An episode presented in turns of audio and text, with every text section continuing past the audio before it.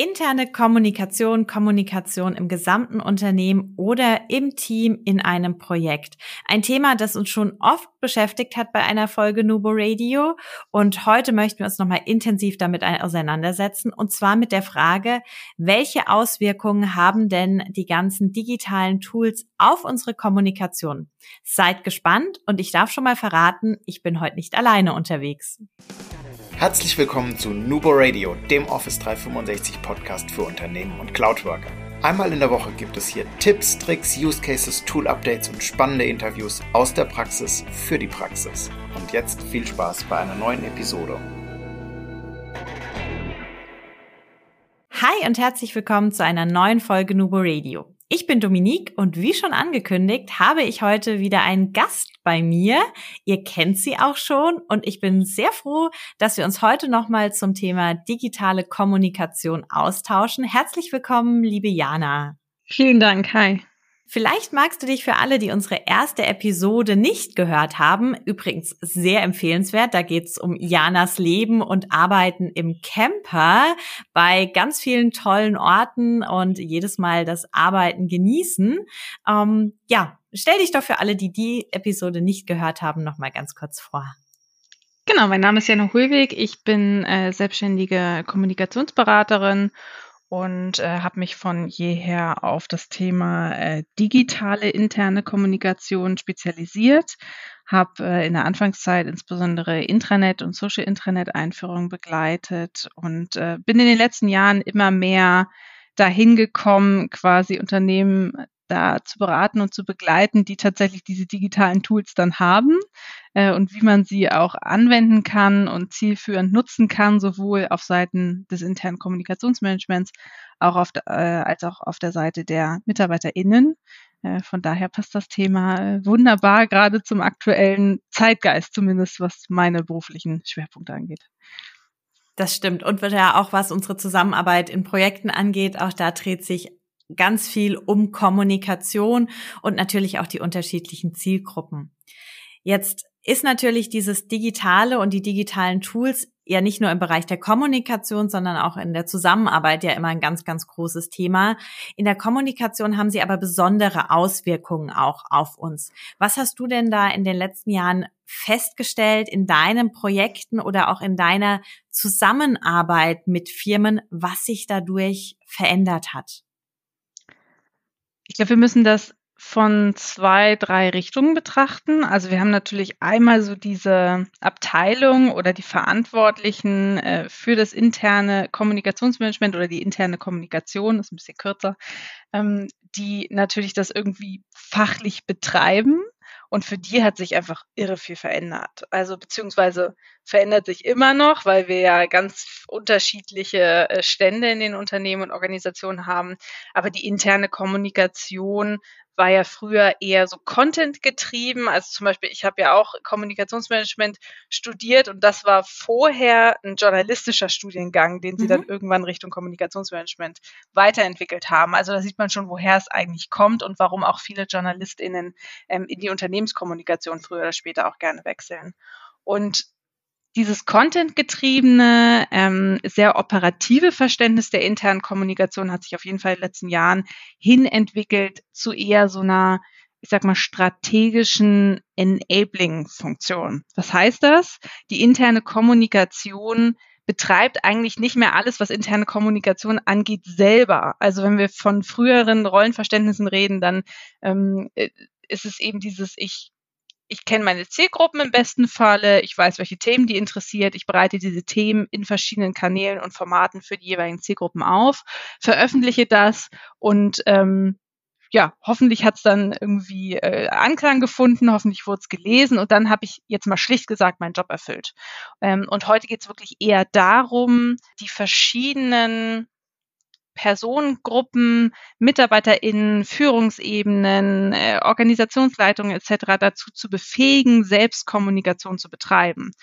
Und das hat dann natürlich diese ganzen Auswirkungen Richtung MitarbeiterInnen, die nicht mehr reine KonsumentInnen sind, sondern die plötzlich dazu befähigt werden, selber zu kommunizieren, sich zu vernetzen ähm, und das Ganze ja auch vorbereiten für eine gute Zusammenarbeit. Also dieses mhm. Kommunikationsthema ist ja nicht dieses Selbstzweckthema oder sollte es nicht sein, so wie kommunizieren um des Kommunizierens willen, sondern es ist ja immer alles dafür da, dass wir in den Unternehmen gut zusammenarbeiten, damit wir auch als Organisation eben gut funktionieren.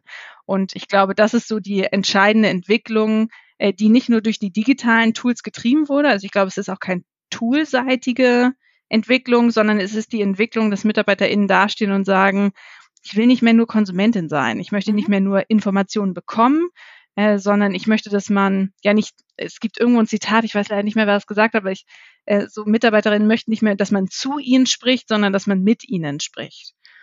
Und ich glaube, was das alles für Auswirkungen hat, das war dann vielleicht auch nicht mal das, was MitarbeiterInnen dann so gewollt hätten, dass es dann wirklich komplett eigenverantwortlich läuft und man sagt, ja gut, aber wenn ihr das wollt, dann hat das eben auch die und die Auswirkungen. Ähm, und ich glaube, wir sind gerade in einer ganz spannenden Phase, wo die Mitarbeiterinnen so richtig entdecken, was das eigentlich für sie heißt, wenn sie miteinander sprechen, mhm.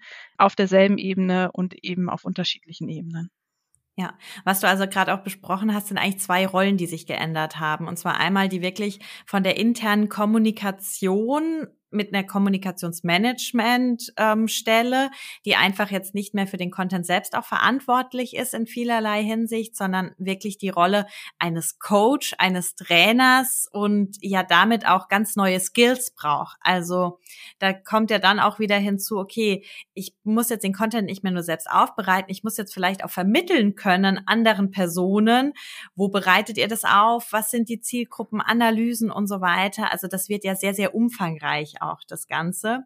Und dann natürlich auch alle Mitarbeiterinnen und Mitarbeiter, die hier natürlich dann einfach das Thema haben, dass ja selbst sowas geschrieben wird oder auch man selbst in der Öffentlichkeit jetzt vielleicht in Anführungszeichen auch steht, ähm, im Unternehmen natürlich, dass das eigene Gesicht oder der eigene Name unter einer Kommunikation, wenn man jetzt mal vom klassischen Intranet-Artikel beispielsweise ausgeht, steht oder hinter einem Posting in Teams, in Yammer, das auch wirklich öffentlich ist. Also auch da braucht es ja eine ganze Schippe Mut von den Kolleginnen und Kollegen, das anzugehen. Und ich glaube, auch das ist ein großer Wandel, der begleitet wird oder begleitet werden sollte durch die Unternehmen und vor allem auch Führungskräfte.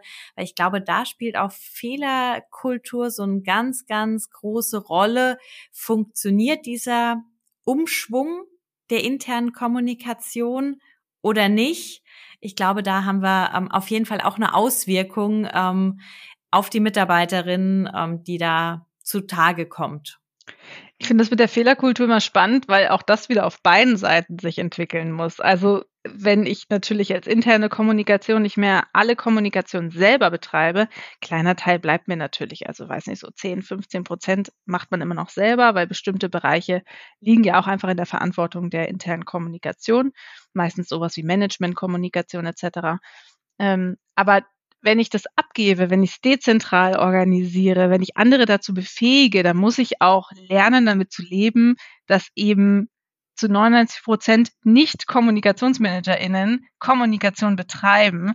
Und da brauche ich natürlich auch so ein äh, Grundverständnis dafür, dass da Fehler passieren, dass die Rechtschreibung, Kommasetzung nicht immer ideal ist, dass vielleicht so ein Post nicht die fluffigste Überschrift bekommen hat oder die eindeutigste Überschrift, äh, dass vielleicht nicht genug Abschnitte, ein, äh, also ähm, Absätze eingesetzt wurden, etc. pp. Also ganz viel oder dass auch die entsprechend, das entsprechend medial auch so aufbereitet wurde, dass es wirklich ähm, auch die erreicht äh, mit der Wirkung, mit der es da veröffentlicht wurde. Also das sind alles so Sachen, da arbeitet man ja auch hinterher und pusht und coacht und moderiert und kann ja auch einfach über die Zeit gucken, dass man das auch weiterentwickelt und optimiert. Aber man braucht immer so ein, ich kenne das selber, man hat ja dann teilweise wirklich so, ein, so einen perfektionistischen Anspruch und sagt, ein mhm. Teams-Post muss immer so aussehen und Hashtags werden so und so verwendet und guck mal, deine Zielgruppe ist dort und dort, deswegen musst du auch nochmal den Artikel inhaltlich so anpassen, dass er zum Beispiel da genau reinpasst und wenn du eine andere Zielgruppe erreichen willst, dann bereitet den Artikel nochmal für diese andere Zielgruppe auf etc. Da braucht man wirklich irgendwann ähm, einfach eine gewisse Grundgelassenheit, mhm. ähm, um zu sagen, gut, das ist dann immer nicht so ideal oder wahnsinnig hübsch, aber wenn es eben dazu führt, dass die Leute tatsächlich selber etwas tun, ist das wunderbar. Und klar, auf der Seite der MitarbeiterInnen natürlich Fehlerkultur ja, dass ähm, ich damit lebe, wenn mal irgendwas nicht so gut gelaufen ist, was ich vorher nicht absehen konnte, weil ich eben nicht die Expertin der Experte bin in diesem Bereich, was Texten, was Bilder, was Videos etc. angeht. Aber was das Schöne ist, dass dadurch teilweise eben auch Dinge entstehen, die vielleicht so zentral gesteuert durch eine IK nicht entstanden wären. Ne? So mhm. zum Beispiel so witzige Kurzvideos, wo jemand sich einfach keine riesen Gedanken gemacht hat, sondern sich einfach 30 Sekunden davor gesetzt hat, Handy hoch, Kamera an, los geht's, bisschen was erzählt hat und was dadurch besonders witzig oder besonders informativ oder relevant ist. Und ja, dann ist die Beleuchtung nicht ideal und der Schatten fällt übers halbe Gesicht und der Ton rauscht vielleicht ein bisschen. Aber es hat seinen Sinn und Zweck erfüllt und dann ähm, ist es aus meiner Perspektive auch wunderbar. Hm. Ja, ich glaube, das ist, das trifft es wirklich ganz gut, dieses Loslegen und Machen, weil das ja auch so dieser Zeitgeist von heute auf jeden Fall auch ist. Und da sind natürlich gerade auch die Tools wie Yammer und Teams einfach die beste Basis für, weil natürlich, wer kommuniziert in Yammer? Wenn das nur zwei Personen sind, dann hat das ganze Tool seinen Zweck eindeutig verfehlt, weil da geht es ja darum, sich zu vernetzen, sich auszutauschen, zu diskutieren und selbst vom Arbeitsalltag zu berichten. Und da kann man einfach nicht alles steuern. Und ich glaube nicht, dass wir dadurch sagen möchten, ähm, ihr braucht keinen Redaktionsplan mehr für Inhalte und für Kommunikation, sondern einfach, dass man das ein bisschen aufweicht und sagt, okay, wir haben eine grobe Struktur und wir kümmern uns darum, dass der Laden läuft, geben euch die Möglichkeit, laufen zu lernen, aber laufen müsst ihr dann schon von alleine. Also, dass man da einfach nur die Rahmenbedingungen so ein bisschen setzt und das am Anfang ankurbelt. Weil das zeigt unsere Erfahrung, der Umschwung von ich kommuniziere jetzt selbst auch zu einer großen Zielgruppe, gerade in Yammer, das dauert. Das braucht ganz viel Anleitung, das braucht auch ganz viel vorleben. Also da ist diese Vorbildfunktion der internen Kommunikation, wenn sie dafür verantwortlich ist oder wenn das Projektteam dafür verantwortlich ist, ist ja ganz egal, wo wir unterwegs sind, einfach ganz, ganz wichtig. Ansonsten sind das meistens leider dann doch tote Communities, weil sich nichts entwickelt. Ja, und ich finde es auch mal wichtig, in dem Rahmen zu erwähnen, dass jede interne Kommunikation oder jeder, jede Organisation oder Unternehmensform ja auch für sich selber entscheiden kann, wie sie mit diesen Dingen umgeht. Also ich bin bei Organisationen unterwegs, zum Beispiel Verwaltungen oder ähnliches, oder auch von Mittelstand bis Konzern ist ja immer ein Kulturthema, was ich was ja nie pauschal irgendwie so definiert werden kann, ähm, die zum Beispiel sagen, ja, wir haben Social Intranet und trotzdem haben wir einen Redaktionsplan, trotzdem haben wir eine sehr enge Abstimmung mit den verschiedenen Redakteurinnen, auch wenn es 100 Stück sind, ähm, 100 Personen. Ähm, wir äh, planen sehr genau, wir geben sehr genau vor, etc. pp. Und andere, die eben sagen, nee, also wofür haben wir jetzt ein Social Intranet ähm, und eine dezentrale Struktur, da möchte ich doch jetzt nicht mehr einen Redaktionsplan aufsetzen, ähm, sondern das muss jetzt von alleine gehen, das wird sich schon dynamisch entwickeln und zwischen A und Z gibt es ja tausend verschiedene Möglichkeiten, mit den Dingen umzugehen und in verschiedenen Bereichen auch einen höheren oder niedrigeren, ähm, ja, klingt so negativ, aber vielleicht so eine Art Kontrollgrad oder, oder Strukturvorgabe mhm. zu machen. Und da kann man ja wirklich für sich gucken, was funktioniert. Manchmal ist es so ein bisschen unterschiedlich, was IK denkt, was es braucht und was Mitarbeiterinnen, Mitarbeiter und Redakteurinnen ähm, tatsächlich wollen oder tun. Ähm, das ist auch ganz spannend, wenn da erstmal rausgefunden wird, äh, wo man sich eigentlich so trifft, weil zum Beispiel IK sagt, oh Gott, wir können doch nicht alles loslassen, wir müssen doch noch einen Redaktionsplan machen und die anderen sagen, also mit dem Redaktionsplan gar nicht gar nichts anfangen. Wenn ihr mir jetzt schon diese Aufgaben übergebt, dann mache ich das jetzt auch und dann gebt mir bitte auch diese Verantwortung, das tun zu können. Ja, ja, das stimmt. Du hast auch gerade den Begriff Social Intranet nochmal ähm, genannt. Das kommt jetzt immer mehr. Ich, du hast auch gerade schon angesprochen, dass es da unterschiedliche Definitionen für gibt und das ist ja ganz interessant. Vielleicht magst du mal so ganz kurzen Abriss geben, was du darunter wirklich verstehst und wie aber auch die Spanne ist, was du da schon gesehen hast. Das ist total spannend, genau. Ich glaube, wenn man zehn Leute trifft, haben die zehn verschiedene Definitionen genau. von Social Intranets, genau.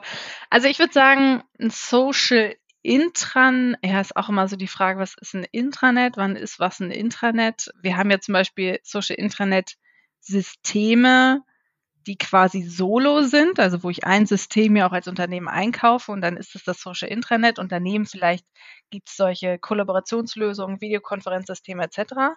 Ähm, und es gibt ja auch eher so Tool-Landschaften wie jetzt zum Beispiel mhm. Microsoft 365, wo ich eher so einzelne Anwendungen habe, die stark miteinander integriert sind, aber wo ich jetzt nicht sagen kann, das ist das Social Intranet, sondern da habe ich zum Beispiel eine Intranet-Lösung, äh, eine Network-Lösung und so weiter und so fort. Also ich glaube, wir können eben von Social Intranet oder Social Networks reden, wenn der klare Fokus auf Dialog und Interaktion liegt und diese Möglichkeiten eben auch digital maßgeblich unterstützt werden. Das heißt auch, und das brauchen wir ja weiterhin, auch wenn es diese ganzen Content-Strukturen gibt, wenn es diese Unternehmensinfos gibt und äh, Unternehmensnews, Bereichsnews, Standortnews und so weiter und so fort, ähm, dass trotzdem in diesen Bereichen es die Möglichkeit gibt, nicht nur Informationen zu veröffentlichen, sondern sich rund um diese ganzen Informationen und Themen digital zu formieren, sich zu treffen, auszutauschen und eben wirklich Diskussionen und Dialoge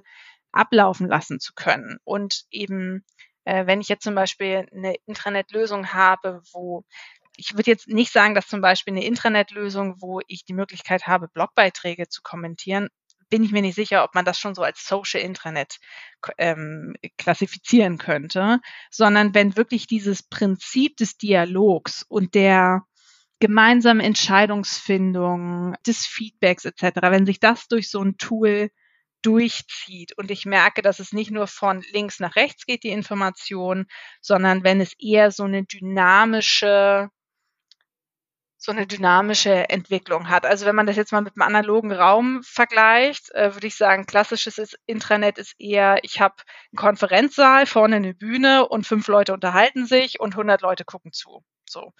Aber was ist, wenn ich einen Raum habe, wo, keine Ahnung, 100 Leute sind und 20 Stehtische und jeder läuft durch den Raum durch, unterhält sich mal hier und da, wechselt die Themen, äh, trifft sich mit dem, der oder die er sich unterhalten wollte und so weiter und so fort, dann würde ich eher sagen, reden wir von einem Social-Raum. Und weiß nicht, ob die Analogie jetzt so ideal funktioniert hat, aber so ein bisschen diese Dynamiken, finde ich, machen das aus, was ein Social Intranet ausmacht. Mhm. Also ich glaube, dass die sehr gut funktioniert hat. Ich hatte es mir bildlich auf jeden Fall vorstellen können. Und was du bei mir direkt getriggert hast, ist das Thema Dialograum als Format tatsächlich. Also vielleicht auch als Hinweis für alle, die sagen, ah, wir haben noch ein jetzt auch wieder Achtung, Anführungszeichen, veraltetes Intranet. Das kann ja trotzdem sehr modern sein. Ähm, das kann trotzdem alle eure Anforderungen erfüllen. Aber wenn ihr sagt, diesen Social-Charakter, den wir gerade auch beschrieben haben, der fehlt so ein bisschen. Man kann das Ganze ja auch durch Formate ergänzen. Das muss ja nicht immer eine Tool-Lösung sein.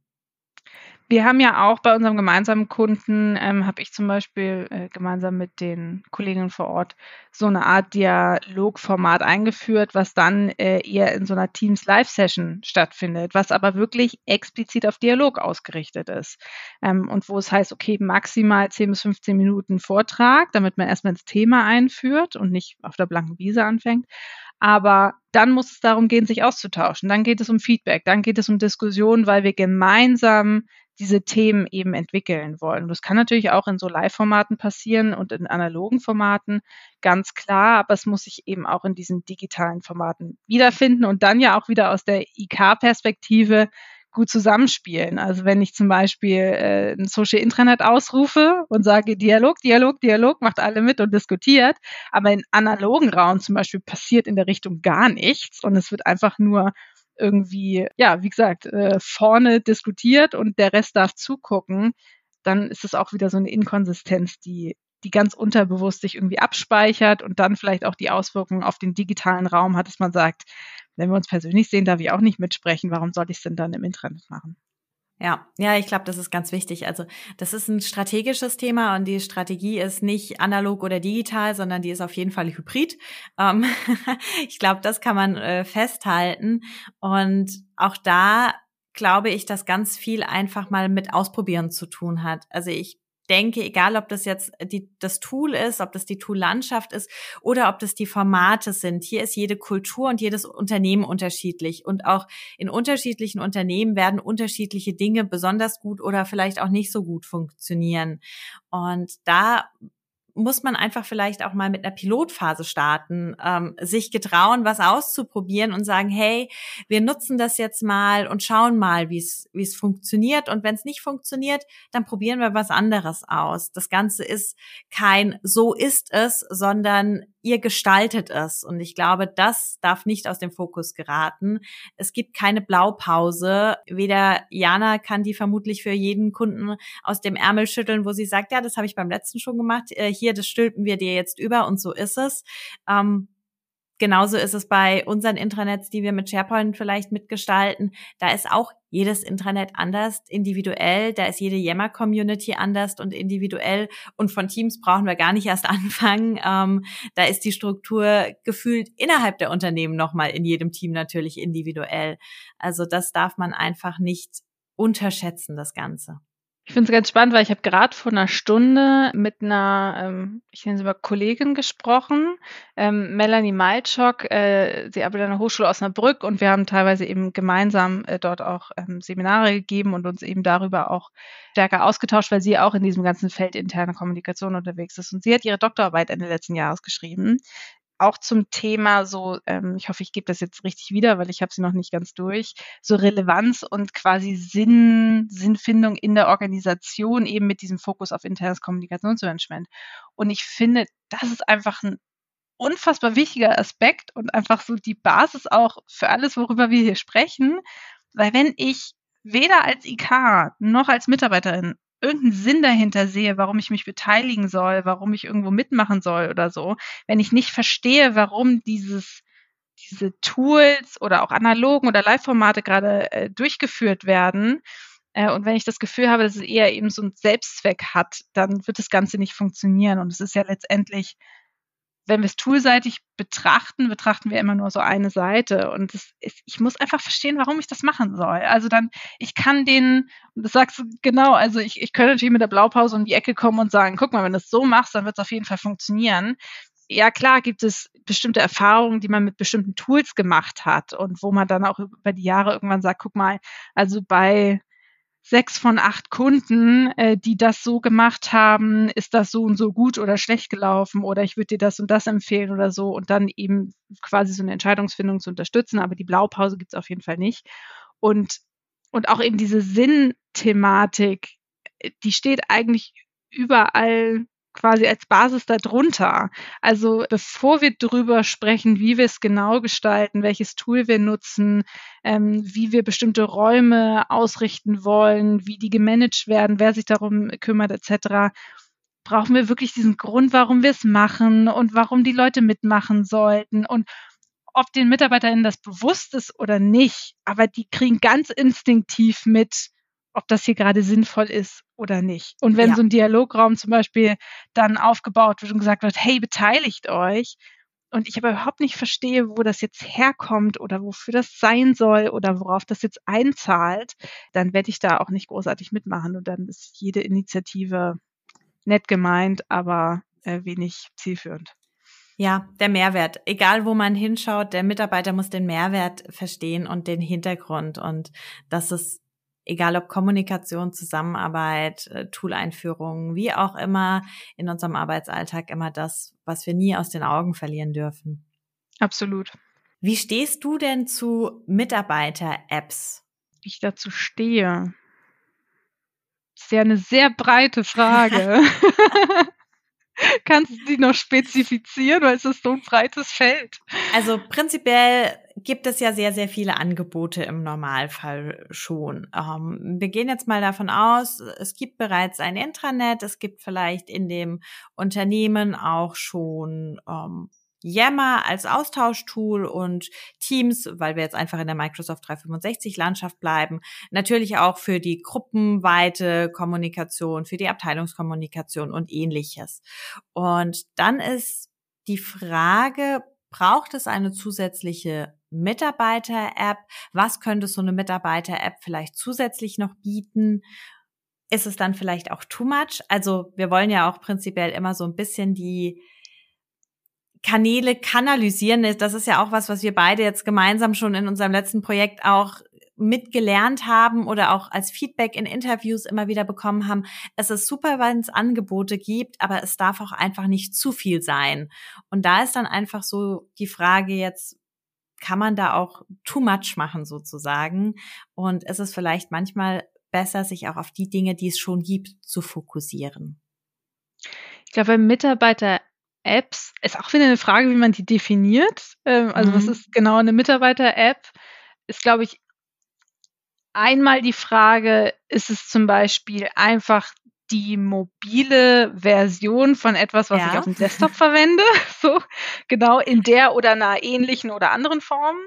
Ähm, oder ist es irgendwie in Anführungszeichen separat, weil es nochmal auf dem Smartphone irgendwelche Anwendungsfälle abdeckt, die es woanders noch nicht gibt, mhm. die aber auf dem Smartphone total Sinn ergeben. Also ne, also wir alle haben ja Apps auf dem Handy, wo ich jetzt nicht sagen würde, das brauche ich auf dem Laptop irgendwie als Desktop-App, wofür denn, sondern es ist auf dem Handy genau richtig aufgehoben. Und ich glaube, dann ist immer die Frage, also wenn es zum Beispiel einfach eine mobile Ausspielung so oder so ähnlich ähm, von einer Desktop-Anwendung ist, ist es dann was zusätzlich? Fragezeichen, so? Oder ist es einfach eine zusätzliche Möglichkeit für mich, mhm. wenn ich sage, ich bin nicht am Laptop, das eben auch auf dem Handy zu benutzen? Dann wäre es für mich, glaube ich, in dem Sinne nichts Zusätzliches. Nee, hätte ich jetzt auch so definiert. Das ist, okay. ist dann einfach nur die Möglichkeit, um das nochmal abzurufen. Genau, und wo ja viele sagen, hey, ist doch super, wenn ich zum Beispiel in der Bahn sitze und schon mal irgendwie eine halbe Stunde Zeit habe, weil ich mit dem ICE 60 Minuten hin und her pendle und dann kann ich schon mal ein bisschen Arbeitszeit in der Bahn machen. Ähm, dann kann ich vielleicht auch statt jedes Mal meinen Laptop aufzuklappen, schon mal meine E-Mails oder meine Teams-Nachrichten oder sowas auf der auf dem Handy beantworten. Ob jetzt genau, was ist eine Mitarbeiter-App? Ich glaube Outlook äh, E-Mail-Anwendung auf dem Handy wäre jetzt keine Mitarbeiter-App. ist ist jetzt Teams auf dem Handy schon sowas wie eine Mitarbeiter-App? Ist vielleicht auch Interpretationssache, wenn man sagt, Teams ist auch so eine Form, also wir ähm, haben es ja jetzt auch erlebt, dass es sich bei einem Kunden total gut angeboten hat, um wirklich interne Kommunikation abzubilden. Mhm. Wenn ich das auf dem Handy bekomme, macht es das dann schon wieder zur Mitarbeiter-App? Ist das die Definition? Ist auch so die Frage. Ich glaube, da gibt es auch wieder verschiedene Interpretationen. Und bestimmt auch ganz viele unterschiedliche Meinungen. Ja, ähm, total. Das ist genau. ja immer das Thema. Ja, ich glaube, es gibt die Apps tatsächlich, die einfach, wie du schon sagst, sie gibt's auf dem Desktop und wir bieten zusätzliche Möglichkeiten. Gerade in der Microsoft 365-Landschaft gibt's das ja bei allen. Und da kann jeder selbst entscheiden, was er, was er lieber nutzt. Und dann gibt's, glaube ich, auch einfach die Mitarbeiter-Apps im Sinne von, sie bieten zusätzlich oder andere Funktionen. Und ich muss mich als Mitarbeiter dann orientieren, was finde ich jetzt wo genau, was ist jetzt über diese Mitarbeiter-App abzubilden, was ist vielleicht im Intranet als Newsartikel. Ähm, und ich glaube, da ist es dann teilweise vielleicht eher so, dass man das sehr gut definieren muss und mhm. ähm, schauen muss, okay, wo macht es denn wirklich Sinn? Ja, genau. Also wer, genau, wofür würde ich so etwas einführen? Also wieder Sinn und Zweck. Wer nutzt das dann konkret? Welche Anwendungsfälle werden da abgedeckt? Also zum Beispiel, ich habe es jetzt bei vielen Kunden mitbekommen oder auch mitbegleitet, dass ich ganz bewusst gegen eine äh, App-Version vom Internet mhm. oder Social Internet entschieden wurde, sondern dass man gesagt hat, wenn man sich zum Beispiel über Smartphone per Browser, äh, kann man sich ja auch per Verlinkung auf den Homescreen einfach äh, abspeichern. Wenn ich mir das quasi im Browser hinterlege, dann kann ich so auf die Vollversion vom Intranet zugreifen und das hilft vielen auch schon, dass sie zum Beispiel ab und zu einfach, wenn sie unterwegs sind oder so, mal kurz ähm, übers Handy zum Beispiel auch auf eine Community zugreifen können, um da mal kurz reinzugucken und da irgendwas zu machen. Und genau, also das ist eine Möglichkeit. Das ist dann wieder keine App, sondern irgendwie die mobile Abbildung des Intranets wirklich so, wie es auch als Desktop-Anwendung da ist. Und dann gibt es andere, die sagen, ja, aber irgendwie das reicht uns nicht. Das bieten wir zum Beispiel auch an, damit ich im Zweifelsfall auf alles zugreifen kann. Aber die App-Version von dem Intranet ist anders gestaltet, ähm, mhm. hat andere Anwendungsfälle, hat zum Beispiel nur bestimmte Bereiche aus dem Social Intranet abgebildet. Also ich kann nicht auf alles zugreifen, sondern nur zum Beispiel auf meine zentrale Timeline, auf mein Profil, auf vielleicht eine Auswahl von Communities und ich kriege noch die zentralen Unternehmensnews oder so, weil zum Beispiel dann gesagt wird, auch systemanbieterseitig Das haben wir so als die Hauptanwendungsfälle in mhm. Unternehmen identifiziert. Ich habe festgestellt, dass das, was Systemanbieter so als Anwendungsfälle für die Unternehmen definieren, aus meiner Erfahrung aus selten das ist, was tatsächlich flächendeckend die Anwendungsfälle sind, sondern jedes Unternehmen definiert das irgendwie anders. Und deswegen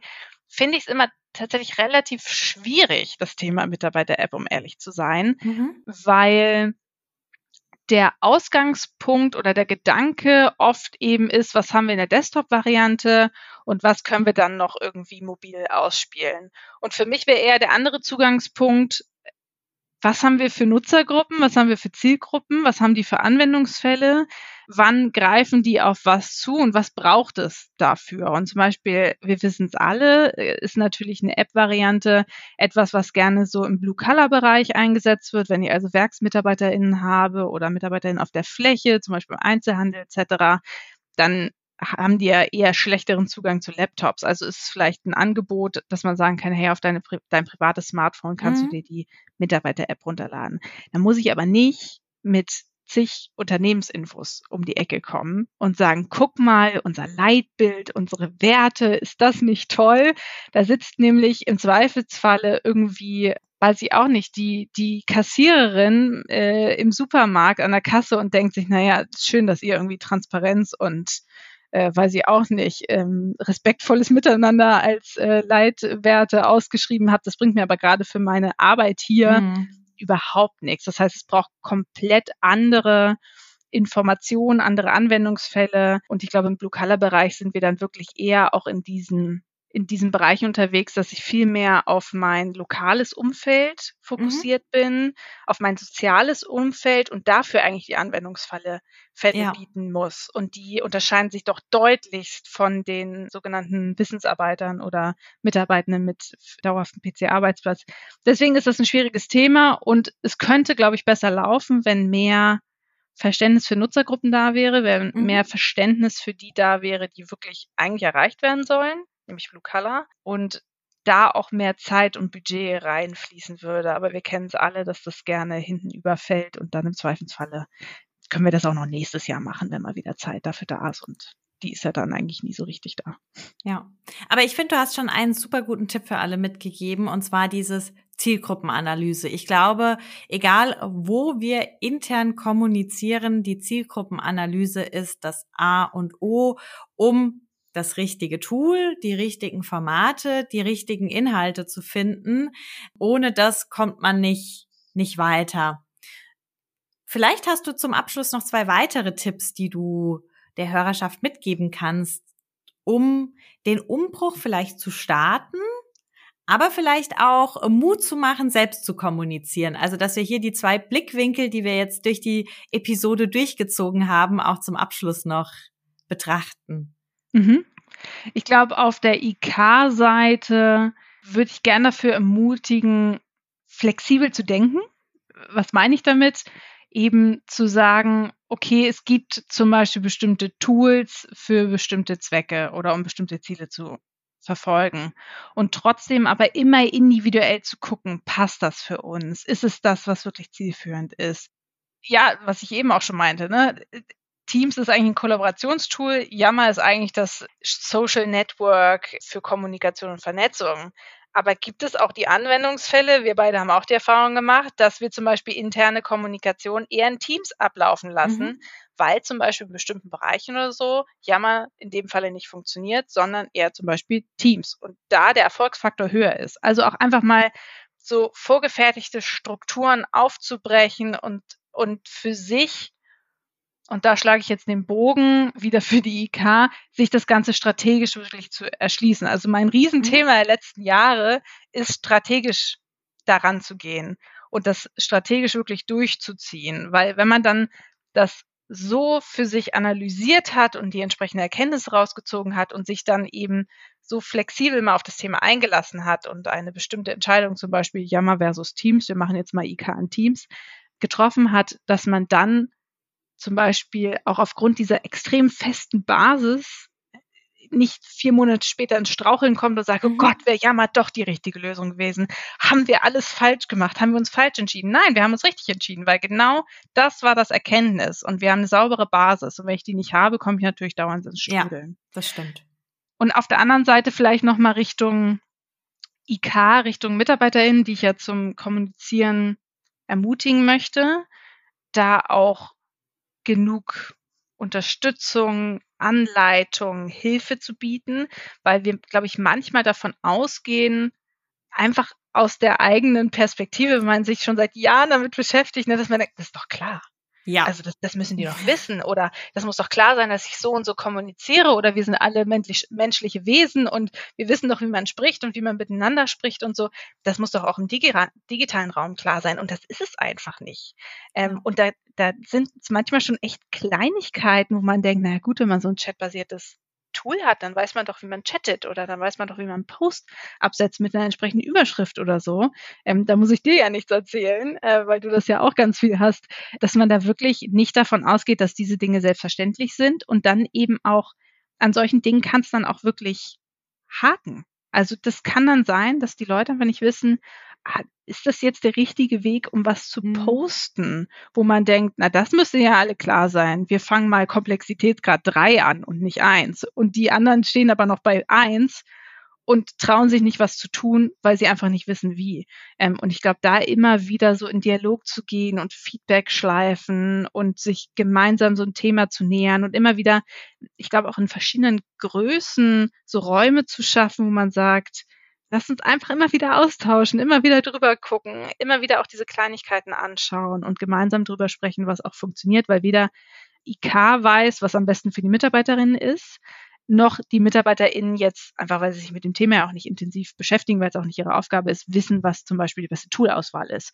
Und da einfach die Kompetenzen auch auf beiden Seiten zu akzeptieren und zu respektieren und zu sagen, und die müssen wir einfach zusammenpacken und daraus die beste Lösung für alle schneidern.